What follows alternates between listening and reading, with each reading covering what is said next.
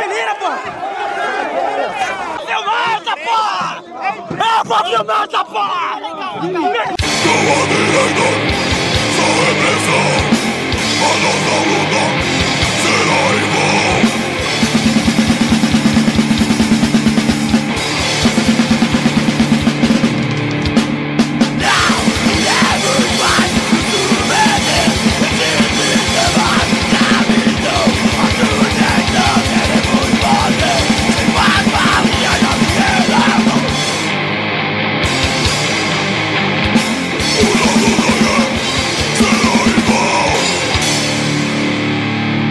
Simbora, rapaziada, TGPO Podcast na área, segunda temporada, 2020. É, o ano passado, 22 episódios, tá aí no Spotify, nas plataformas aí, Google Podcast, Apple Podcast.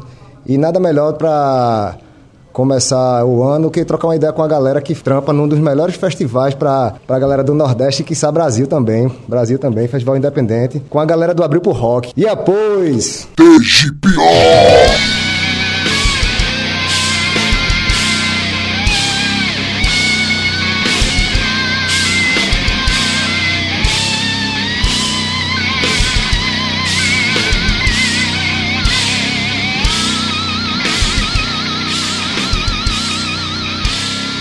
TGPO.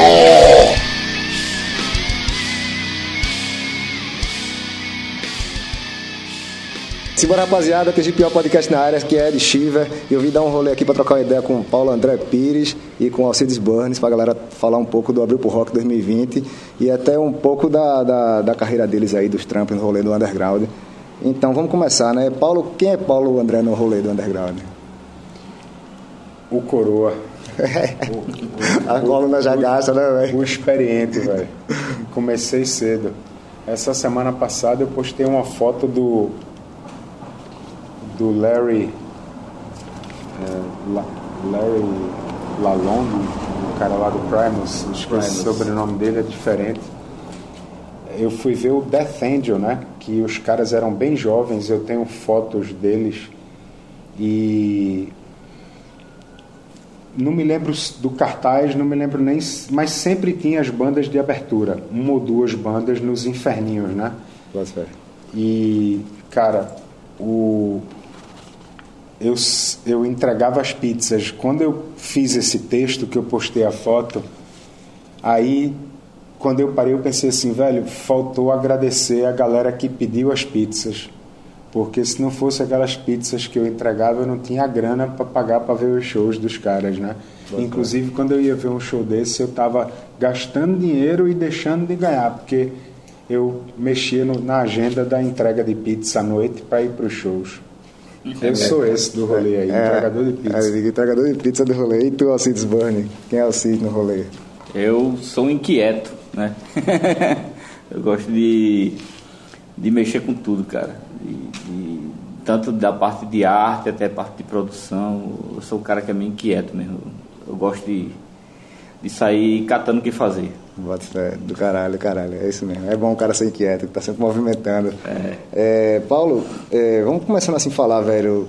O festival, eu sei que essa é uma pergunta que, que muita, muitos fazem, né? Mas assim, como a ideia, velho? O cara criar um festival underground, veio daí, foi do, do dessa onda de, desse tempo que tu passou nos Estados Unidos e tudo mais, sacou? Cara, ajudou muito esse tempo que eu passei para eu entender como funcionava uma cena musical, né? Porque aqui não tinha cena.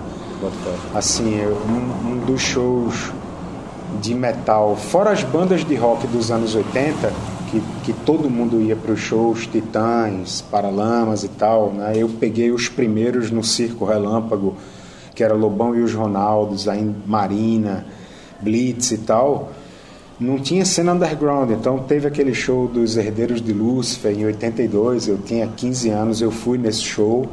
É, era o que tinha, o pouco que tinha. Herdeiros de Lúcifer era uma banda cover, né, velho? É, né? exatamente, praticamente uma banda cover, mas era o que tinha e é reunia a galera. Naquela época, velho, você ter um VHS de metal, às vezes num bar na Boa Vista, assim, um bar até careta, alguém conseguiu uma fita de vídeo, uma televisão um pouco maior, para exibir um vídeo do Iron Maiden num festival, velho, juntava 30, 40 caras para ficar olhando uma televisão, um vídeo do Iron Maiden, porque quase ninguém tinha videocassete e quase ninguém tinha fita lançada. Então, realmente as coisas mudaram e mudaram muito. Então, essa ideia de cena que eu tive em São Francisco, do tamanho das coisas, né? É, onde aquelas bandas tocavam, que a gente às vezes pensa certas bandas são maiores do que são, tocam para mais gente, né? Mas vivenciar, velho, o Metallica no Injustice for All, emplacar clipe na MTV no horário normal, mesmo sendo de metal, porque o metal só tava no Headbangers Ball, que era uma hora por semana, que era o programa de metal da MTV. E o rap também, underground, só tinha Yo MTV Raps, que era o programa que existia. Então, os dois gêneros estavam limitados a uma hora por semana, imagina. E a cada três clipes, dois eram de hard rock farofa. Né, o que a galera chama, tem até um é. livro que é American Hair Metal, é. que a galera chama de hair metal, né? Skid Row. Skid Row tal. Então, Poison, essas duas cenas na Bay Area eram paralelas. É. Porque com o sucesso, velho, de Poison, de Guns N' Roses, de Cinderella, Motley Crue, aí, porra, um monte de cara, velho, os caras iam pra porta dos shows montados. Montados assim, como se fosse para um show. O que é montado? O cabelo literalmente montado no laque. Bota, roupa como se fosse de show. Glam. Glam. Glam. Os caras iam para a porta dos grandes shows, ficar na entrada distribuindo fita demo. E aí, numa dessas vezes, eu fui lá e vi os caras. Eu falei, ei, mano, dá uma fita demo dessa aí, velho. Eu sou do Brasil, escrevo pra Rock Band. Não, não, é só para as garotas. Aí os caras iam, velho, pra. Por quê? Porque realmente, velho, as meninas do rock, tipo, a camisa campeã era do Poison. Em segundo lugar, Bon Jovi. Isso eu tô falando de 86, 87. Aí o Guns explode nesse meio tempo e mais pro final, já de 88 para 89 o Skid Row com o sex symbol, que era o Sebastian Bach e tal. Então as meninas usavam, as meninas que eu digo do rock, né? não do, do, do thrash metal. E aí era paralelo, né? quando o Metallica emplaca uma banda underground e vai para os estádios, eu vi dois shows dessa turnê, um no verão e um no inverno. Um num lugar aberto, no estádio de beisebol aberto, e outro num estádio fechado né, de, de basquete. E isso teve uma repercussão tão grande, cara, que as gravadoras tinham muito disso. Né? Assim como foi em Seattle. O Nirvana estourou, os caras ligaram o holofote, saíram contratando um monte de banda. É... E aí eu vi. Esse show que eu fui ver do Death Angel, eu estava lendo sobre eles essa semana, quando eu fui fazer esse texto, e os caras eram adolescentes e não tinham nem disco ainda mas já tinha um público. E esse show que eu fui ver, que a Primus abriu, era isso, eles estavam num processo de formação de público, sacou? E aí, paralelamente também, e o último show que eu fui ver em 89 foi do Fate No More, já com Epic e é, tocando nas rádios rock. Mas, cara, foi meu último show lá, antes de voltar, foi em junho, julho de 89 Cara, tinham 150 pessoas num clube underground e o Feito No More já tocava nas rádios.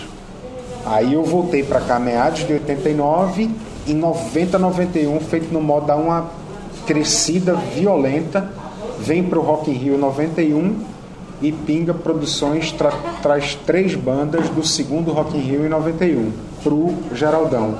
Aha, Information Society Feito No More a High Information Society tocavam muito nas Transaméricas da vida, nem tinha Jovem Pan ainda, e deu muito público. Feito No More naquele lugar, sei lá, para 15 mil pessoas, deu 2 mil pessoas, assim, só na pista.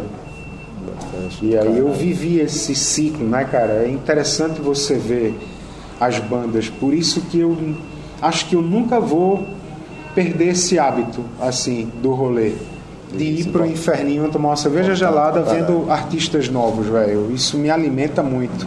Eu lembro no primeiro Abrir pro Rock, já que o assunto é Abrir pro Rock, é, Jomar Munir de Brito, é, escritor, poeta, ele pô, deve ter uns dois metros de altura. E em 93, no primeiro abril, ele já era grisalho.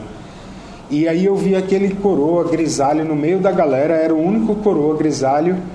E eu pensei assim, velho, uma das bandas conseguiu trazer o avô para ver o show, tá ligado? Eu não conhecia Jomar. Aí depois eu comecei a ver Jomar nos cadernos de cultura do JC e do Diário de Pernambuco e fui entender quem ele era. Eu falei, caralho, esse coroa tava no primeiro abril, velho. Coroa é sede de cultura, tá ligado no que tá acontecendo na cidade, pronto. Eu quero esse rolê aí no futuro também. Bota, fé. Eu, eu, assim, eu enxergo muito esse lance que você está falando aí de rolê do underground.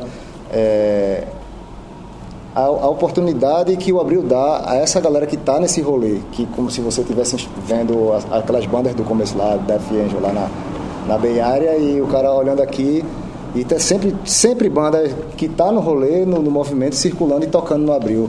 E já para pegar uma ponte para abrir por Rock 2020, porque também precisa contar a história do Abril por Rock Festival, tá aí, né, velho? É, eu vejo que aumentou pra caramba essa quantidade das bandas daqui. Até, até massa de ver, assim, eu que. Meu primeiro por Rock foi 2010, Soulfly. Do, 2010, 2000, 2000, 2000 Soulfly. Eu quis, eu quis em 99, mas era pirra e tava liso. Aí escutei na Rádio Cidade, Sepultura, com o Derek, não foi a primeira vez. Isso. Aí em 2000 eu fui, primeiro abri pro rock, tinha 15 anos. Mas, tipo, e já vi as bandas daqui rolando, né, circulando. E eu vejo que hoje em dia tem muito mais. Aí eu, assim, a pergunta que eu quero fazer a tu, assim, é que tu atribui isso a, hoje em dia, mesmo sendo underground, os eventos até daqui, estão mais, mais, a galera se preocupa mais em produzir um negócio legal, em fazer um, mas por mais que seja underground, mas uma qualidade melhor? Acho que sim, cara, porque a cena evoluiu, né? Nesse sentido, a gente sabe o que era Recife dos anos 90, de, do iníciozinho dos anos 90, né? Até o Wilfred é, fica puto quando das entrevistas de Chico Science e Fred 04 no início da carreira ali, lançando o movimento Mangue, que dizia assim: ah, porque nada acontecia no Recife e a gente movimentou a cidade. É. Cara, realmente falando de música pop que que tinha um potencial de tocar, não tocou, mas tinha potencial, não tocou na rádio brasileira nem daqui, mas tocou no exterior, tinha potencial de tocar, não foram entendidos ali no seu tempo, né? Mas tinha o Câmbio Negro HC, que aliás foi a primeira banda desses anos 90 históricos de Pernambuco, o primeiro registro fonográfico foi da Câmbio Negro em 90 essa cena era, era, muito mais underground do que ela era. É, né? A banda que tinha público que conseguia levar 300, 400 pessoas era o Câmbio Negro HC. O Devotos não tinha o público que veio a ter depois, nessa época, né? Então, cara, é, a gente... Eu, particularmente, cara, depois de duas décadas e meia fazendo o festival e trabalhando com música no Brasil Infelizmente, a estrutura da música não mudou, que eu divido a música brasileira em duas, a que paga jabá e a que não paga jabá. E eu sempre trabalhei com a que não paga jabá, do forró pé de serra ao metal. Mas eu sabia que as mudanças iam ser muito lentas, só não esperava que fossem tão lentas. E eu cansei, cara, de ficar em leilão de artista.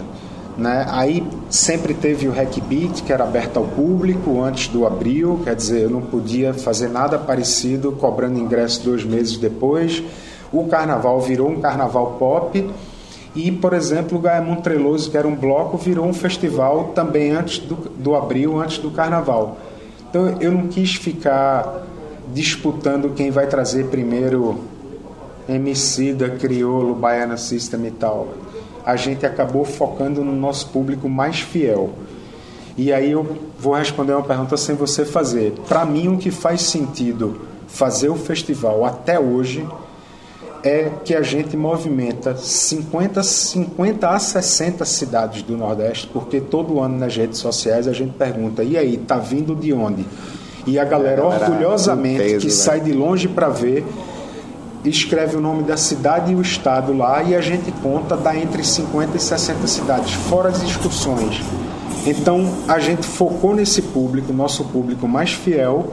Enquanto a gente movimentar a região inteira, faz sentido a gente continuar o festival. Nesse sentido, a, entrada de Alcides, que vai de frequentador e tal, e, e eu já tinha dividido a responsabilidade é assim que eu fiz, eu acho, o Abril pro Rock de 2007, que foram os 15 anos do Abril. Quando chegou nos 15 anos do Abril, eu estava num momento que eu viajava muito em turnês internacionais, conferências, o Porto Musical estava começando, e eu chamei Bruno Nogueira e Guilherme para serem da curadoria, para me ajudarem a mapear as bandas, aí ver as bandas que eu não conseguia sozinho.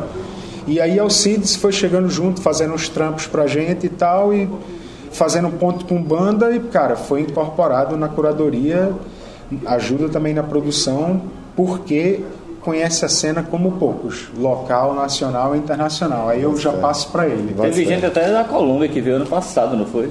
Do, do show do Nuclear Assault, aquela menina lá. Ah, sim. Foi, é. viu gente de fora, né? Como foi que começou assim, esse, esse rolê doido aí com, com a galera? De, foi, começou pelo, pelo trampo de design, foi de desenho que começou? Na verdade, eu tava no- na agência e aí Sonali, minha irmã de Paulo, me ligou, ó, Sonali aqui, pode vir aqui no escritório? Posso. Foi no House Fest, no primeiro House Fest, no Testament e Cannibal Caramba, Corpse. foi lindo. Aí eu fiz lá um trampo, aí Paulo disse, ó, eu quero estender esse convite aí pro Abril também. Aí no começo eu fiquei só, né, designer e tal, fazendo uma parte da produção, e ele me convidou pra curadoria. Mas eu acho que essa, esse, esse assunto que você tá falando aí, do lance do festival tá mais underground, eu acho que não é só uma, uma parada só do Abril, não. Eu tava observando isso, conversando isso até com o Paulo esse final de semana, sobre outros festivais que estão nessa pegada, cara né? Eles estão estão deixando o cast mais underground, estão valorizando mais o Setembro Negro mesmo desse ano. Se Você vê o cast, apesar de ter várias bandas gringas, mas são bandas totalmente underground, tá ligado?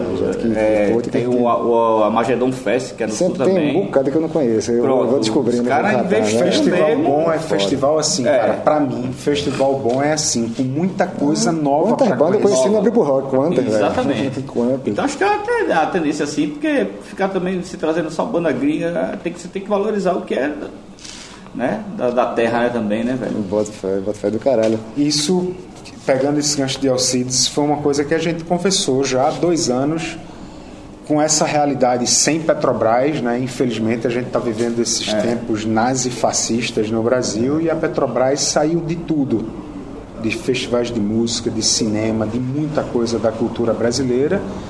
O Abril foi o último de música, perdeu o patrocínio. Do Sol de Natal e o Amapa de Todos perderam ainda antes do Abril, assim, no mesmo momento ali. E, enfim, falei ao Cids, velho, a gente tá chegando em 2020, velho. O Abril tá quase 30 anos. Meu irmão, enquanto o Ratos, DFC, essas bandas. O Sepultura, assim, ficou caro no custo-benefício, mas também já tocou quatro ou cinco vezes no Abril. Mas enquanto essas bandas estiverem no rolê, a gente vai trazer a cada três, quatro anos. Mas, velho, vamos focar numa nova geração do metal brasileiro. Porque senão, velho, daqui. Quando os caras pararem de fazer show aí, daqui a 10, 15 anos, tem que vir a nova geração, cara. E tá vindo, né? Nervosa hoje é a banda brasileira com maior destaque no, Tá no mundo, né, né? velho?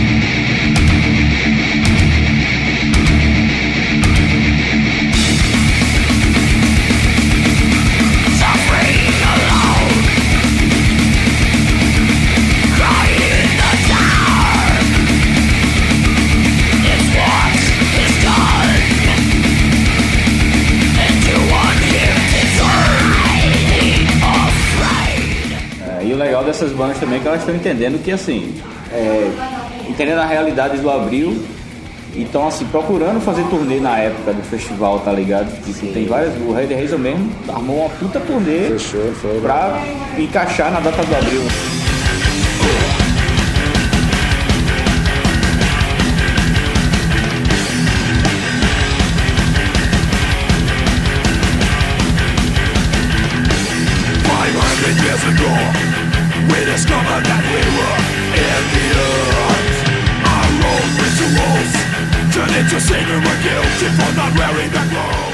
Tal, tem várias bandas que estão querendo, é, o, o Rei de Fumada e o Henry se juntaram para fazer uma turnê, né? Vão fazer Fortaleza, Mossoró e Recife. Então, assim, isso fica bom para eles, né? Porque para tocar no festival, né? Que a visibilidade que tem e, né? E pro festival também, né? Porque é, tudo tá muito caro hoje, velho. As passagens aéreas estão tão absurdas, assim, velho, de caras. Então, todo mundo se ajuda ali, né, velho? E, e, e se consolidou cada vez mais, né? O festival como o, um ambiente antifascista, né? O lugar que, que no, nesse, nesse do ano passado mesmo que rolou da galera do Ratos, da, da Mande Cadáver, do, do, do, do Mande Cadáver, né? rasgar uma porta, se posicionando foda pra caralho. Não só se posicionando. Eu olhava pro lado assim, você sempre vê que tem um e outro que É ficou ali, se caralho fudeu, isso aí, se velho. fudeu. Se tinha algum ali, tá, se fudeu pra caralho. Não combina, né, cara? Sempre tem, né, velho? Ele tá ali escondidinho, mas, né? Cara, mas é o seguinte, voltando a essa história dos festivais, eu sempre digo, né? Eu também trabalhei com as bandas é, e rodei o mundo com elas, então você. Uma coisa é você vir aí pegando essas bandas que o Alcide falou agora. Inherence.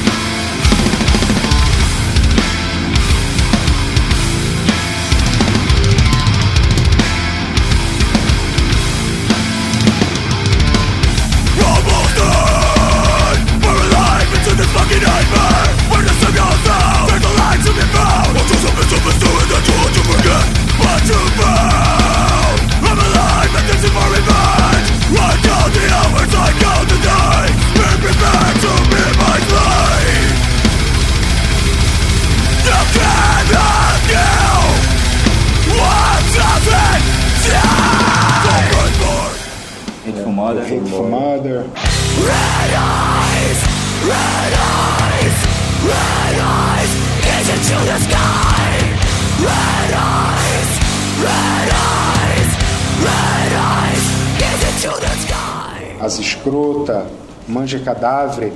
Uma coisa é essas bandas virem para o Recife pela primeira vez para o Estelita e tal. Vai estar uma galera.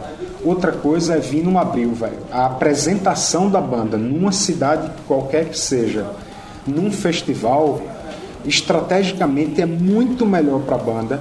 Ela vai, vamos dizer assim, encurtar o tempo de formação de público naquela cidade. Porque um bom show num festival, e a prova disso que eu estou dizendo agora é a Escrota. A Escrota tá Tocou o ano passado, voltou uns três ou quatro meses depois e já vai voltar Agora, novamente, né?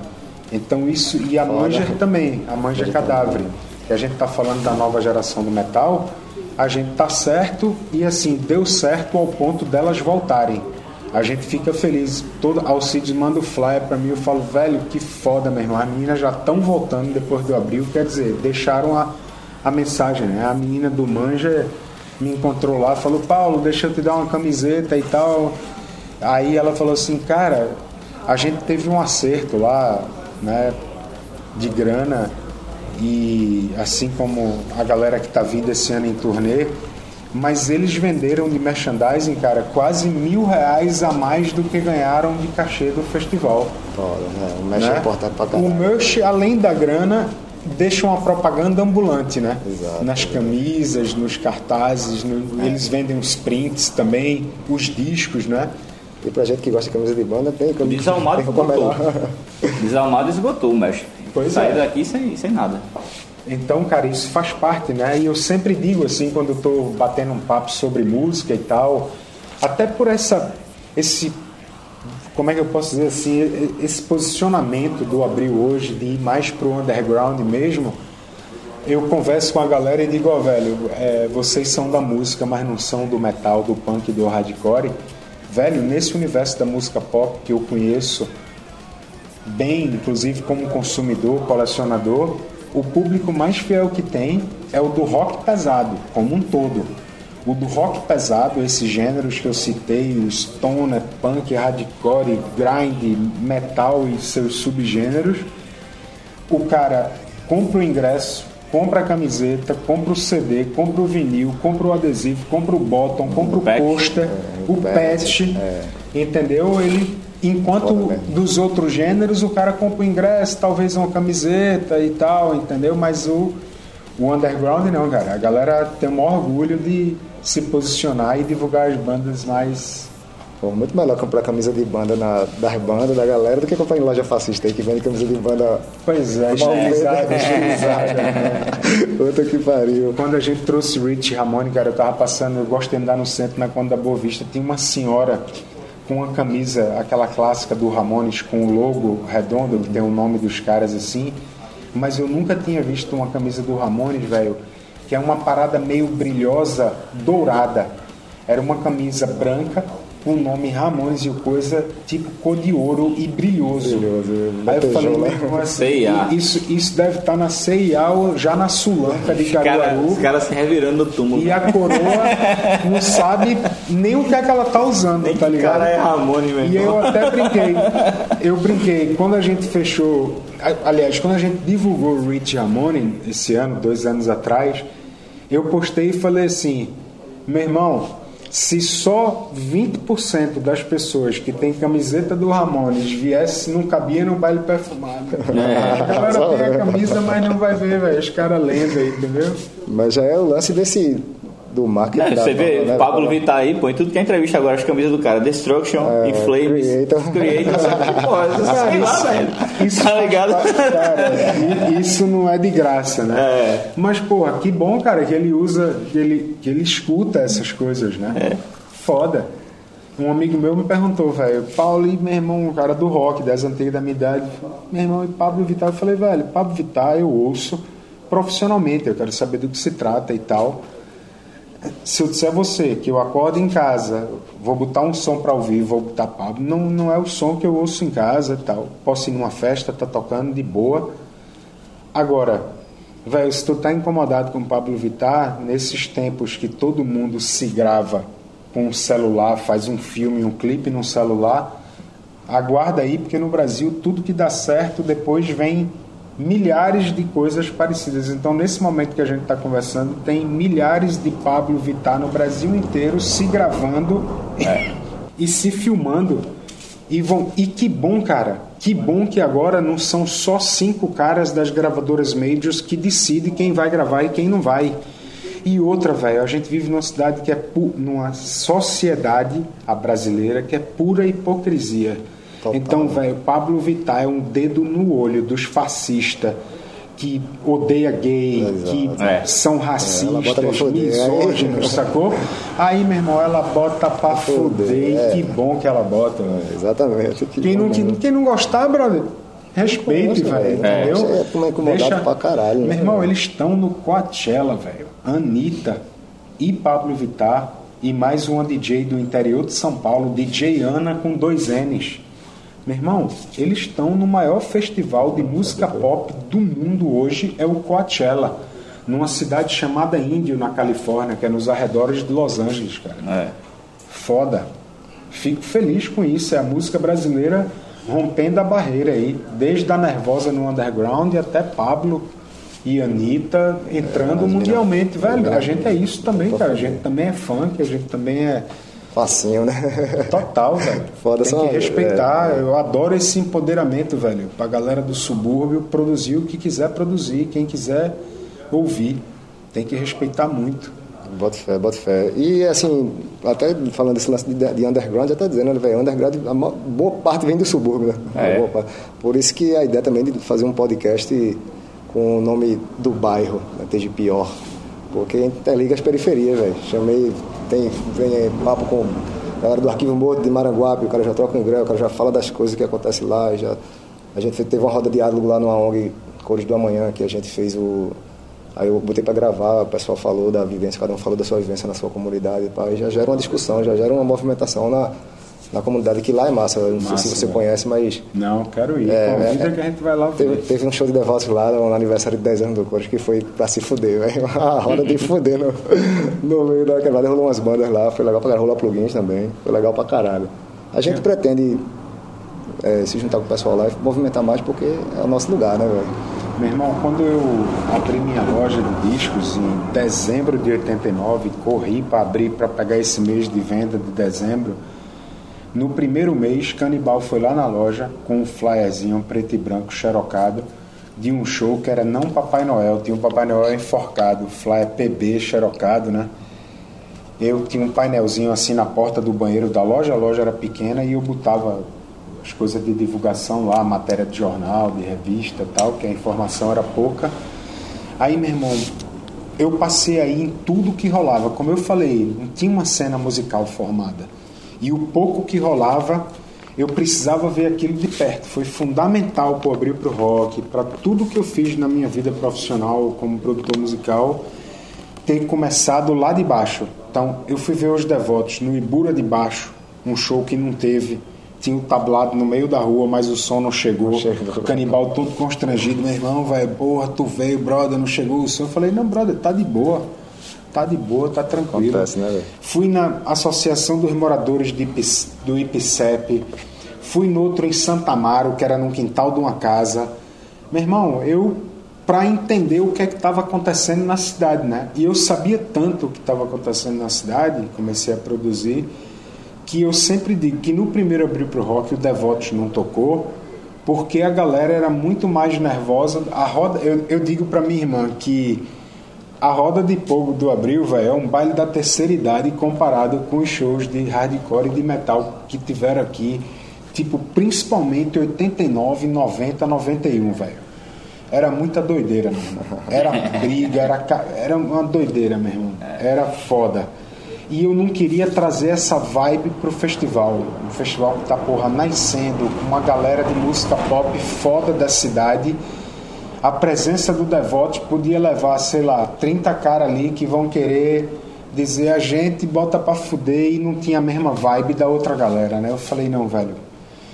Tanto que no show que eu fiz na sequência, que foi embaixo da lona do circo, abriu pro Rock 93 o primeiro em abril em julho, mês de férias, eu fiz três finais de semana embaixo da lona do circo. E o último foi com Mundo Livre, Chico, Tempo Nublado, sendo que Chico e Mundo Livre estavam voltando da primeira viagem para São Paulo e Belo Horizonte, já assediados pelas majors, né, pelas grandes sim, gravadoras. Sim. E aí, velho, eu falei, meu irmão, eu vou apresentar o Devotos. Foi o dia, claro, que deu mais público. Era só banda nova, mas o dia que deu, os outros dias, deu, sei lá, deu 100, 150 pessoas, mas o dia de Chique Mundo Livre, o orgulho batendo, porra, duas bandas aqui foram para São Paulo, matéria no jornal, caralho. Eu falei, velho, eu vou apresentar o Devotos nesse dia. A galera foda, porque eu vou participar de um debate depois da manhã com a menina que escreveu o livro é, o livro do disco da Lama ao Caos, né? Imagino que a maioria da galera que vai participar é um público jovem, jovens músicos, jovens produtores. E eu tenho pensado no que eu vou falar, cara. Uma das coisas que eu falar, pessoal, Recife não era Manguetal, não. Aquilo era tudo utopia. A gente não era cidade do mangue, não. A gente era cidade do axé. O que bombava aqui, dominava essa cidade, era o axé music. A gente era uma, um grupo de pessoas, uma galerinha ali. Então, nessas 500 pessoas, tinha a galera mais foda da cidade, velho, da economia criativa. Os futuros cineastas, os designers, os artistas visuais, a galera de teatro, a galera de dança, de música, era essa galera que era o público base no início. E outras pessoas de outras profissões que curtiam a história, né? E aí, cara, entre mundo livre e Chico, assim, tipo, todo mundo já mamado e esperando o show principal, eu peguei o microfone e falei: galera, chega aí, chega aí. Todo mundo pensava que ia começar Chico. Eu falei: galera, antes de Chico, vai tocar aqui como convidado três músicas apresentando para vocês, direto do Alto Zé do Pinho, Canibal, Célio e Neilton, Devotos do Ódio. Meu irmão, ficou todo mundo olhando assim. Meu irmão, devotos do ódio. Brother. Que porra é isso? Meu irmão, os caras eram para tocar três músicas. Na terceira música, todo mundo já estava apaixonado pelo Devotos. Todo mundo enlouquecido pelo Devotos.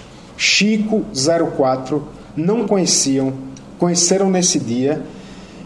É, o negócio, velho, eu sempre me arrepio falando que eu subi lá e falei, toca mais duas, toca mais duas. Os caras, os caras acabaram fazendo cinco músicas, velho, porque não tava na programação e era um domingo, tá ligado? Meu irmão, todo mundo veio falar comigo depois, meu irmão, como é que tu descobriu esses caras? Caralho, que banda foda. Não, velho, eu não descobri ninguém não, velho. Os caras estão aí há muito tempo, eu acompanho os caras, conheci os caras em 89, há três anos. Meu irmão, como é que. Ah, então, tipo, ali eu senti que a cidade tinha acabado aquilo. É, tipo assim, era uma outra geração, sabe? Já já era a geração iniciada pelo Nirvana. A molecada, você falou que foi com 15 anos em 2000. A molecada que ali em 93, 94 tinha 15, 16 anos e estava indo naqueles primeiros abril, é, eles foram, uma boa parte deles, iniciados pelo Nirvana, pelo estouro do Nirvana, sacou? A gurizada que estava aprendendo o que era rock e começando a curtir rock. E ali eu caiu a ficha, eu falei, velho, é outro momento da cidade. Eu posso agora botar o Devotos. Aí o Devotos tocou no segundo, no terceiro, no dia do Planet Ramp de... Não, aliás, foi no dia do Raimundos. O Devotos foi no dia do Raimundos. Circo Maluco Beleza, não foi? Isso, aí já, já era outro momento da cidade. De 2020, 2020. Fala aí, Alcides, de 2020. 2020 tá aí, né? Firme e forte. Essa programação aí, dois Uau. dias de porrada, né, velho? Acho que é a primeira vez que vem dois dias de met- não. É, não, gente- né? tem porrada, mas a gente resolveu voltar botar uns clássicos aí, né? O Matanza, né? Novamente, né, velho? E tem, tem umas bandas novas aí também de, de heavy metal, como Hellish War, que é uma banda massa lá de São Paulo.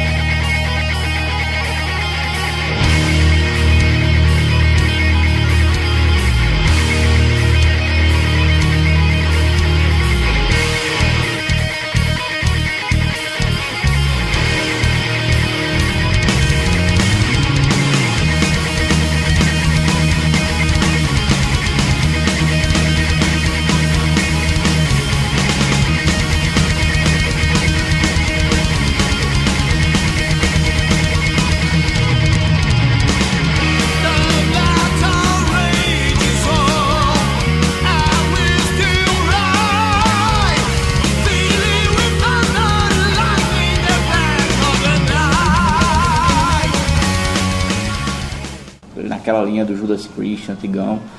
Tem a volta do Caravelos aí, que é o prog metal, né? É uma parte da galera daqui, da galera que tá morando lá. E tem o The Side. Side. Mas tem duas lendas aí, né? Tem, tem o The Side e tem o Lockup, né, velho? É, bota fé. Que o Lockup é, ó, apesar de ser um projeto, Eu só comprei o sábado por enquanto, porque eu trabalho na noite, aí eu disse, eu vou pelo menos Cara, sábado o- garantido. é- é- Eu vou a, gente surra. compartilha umas coisas e aí teve um moleque que falou assim: Porra, só tem metal extremo, não, não sei o que. Aí, pois é, meu irmão, a Cids é foda, velho. Não, velho, é porque culpa é assim. a galera reclama que só tem metal extremo, que é mais pesado, mas, velho, várias vezes a gente vai atrás de bandas de heavy metal clássico, tipo Accept, Hammerfall, Camelot, a gente já foi atrás várias vezes dessas bandas, só que não bate a agenda, cara, não bate, nunca tem. Camelot a gente foi atrás, não foi, vai tocar agora, em maio. Isso. Não rola, velho, tá ligado? A- a- a- o público não entende às vezes, tá ligado? Pô, porque ele traz a câmera, cara, o cara vai tocar em maio, o cara show no começo de abril. E assim, a gente precisa trazer bandas mais melódicas e tal. O, a, a merda é que não, que não rola, velho. assim, não tudo é uma bate a questão agenda. de oportunidade. agenda, velho. oportunidade. É. Sem um patrocinador grande, É. a gente não pode mirar uma banda e dizer a gente quer e a gente paga uma grana É. boa. Como você falou do seu primeiro ali, cara, o Soulfly só veio para Recife. Os voos foram Phoenix, demais? São Paulo, Recife, 12 pessoas, único show. Eu tava no primeiro show do Soulfly no Brasil, com o Devotos. Max convidou o Devotos para abrir. É, o claustrofo- claustrofobia, os caras tinham 14, 15 anos de idade. E mais o Animal da Argentina, porque Max tinha produzido o disco do, do Animal. Aí ele convidou essas três bandas. Tipo, a gente foi, velho, eu bancando o Devotos, não tinha grana, era só oportunidade. Aí Max chamou pra abrir em São Paulo num dia e dois dias depois em Belo Horizonte. Aí, cara, O, o lambe de divulgação do Sofla em São Paulo não era legal, não era um lambe grande, apesar de ser preto com a letra verde, era um lambe pequeno, eu passava na marginal e via. Há não sei quantos anos que não tinha show no ginásio da Portuguesa, que é na marginal, já a caminho do aeroporto de, de Guarulhos. E aí, velho, por tudo isso não foi um bom show. Primeiro show solo de Max no Brasil, não tinha nem mil pessoas no ginásio. Eu lembro de na revista sair nota, a galera. Pois é. Aí, meu irmão, a gente no outro dia acordou, foi no final do dia para a rodoviária pegar um busão para Belo Horizonte, para ficar na casa de Aloysio, produtor do, produtor do Pato Food Favor. Eu lembro quando a gente entrou no metrô, velho, lotado para ir para o Tietê, pegar o busão.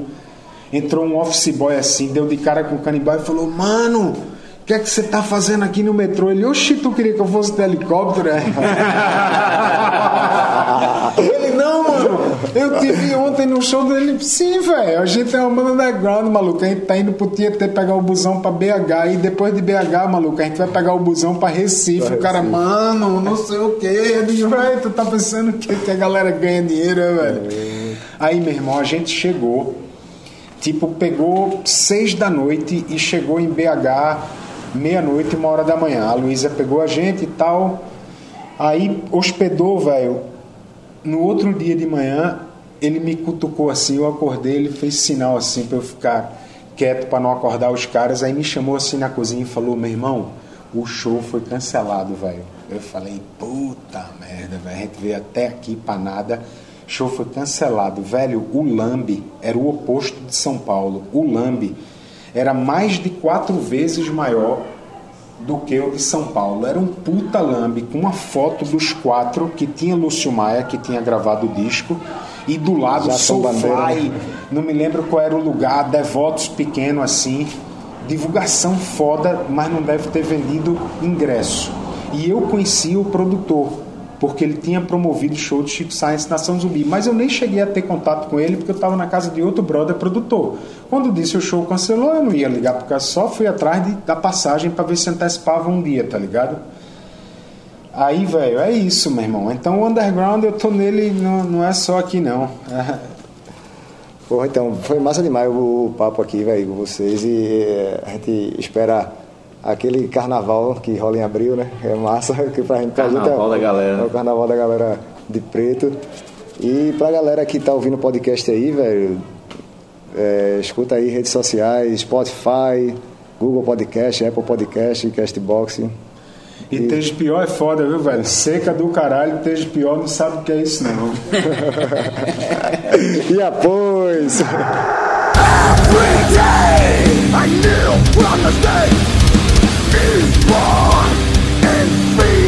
free every maze Every day. I kneel from the stage is born and free every maze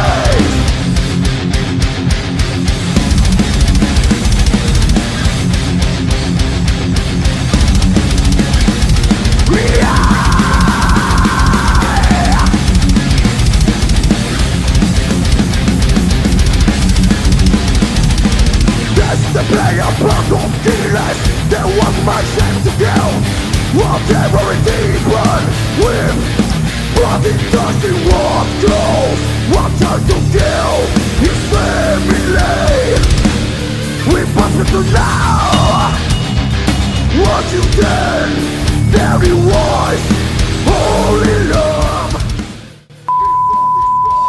Só lembrando, rapaziada, deixar um recadinho aqui para vocês, ó. TGPO Podcast tem o apoio de Hugo Medeiros Arte, que fez a arte do nosso, da nossa segunda temporada. Calango Serigrafia, entra lá no Insta, faz o teu orçamento das tuas camisas aí, da tua banda.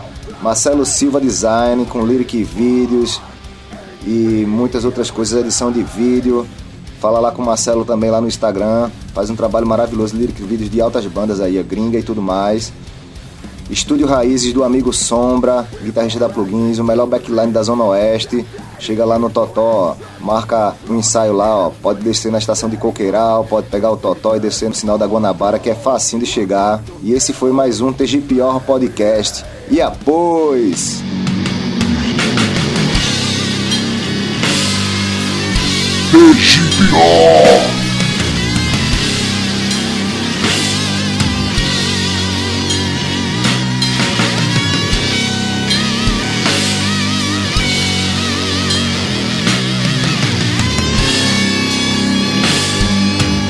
你是谁啊？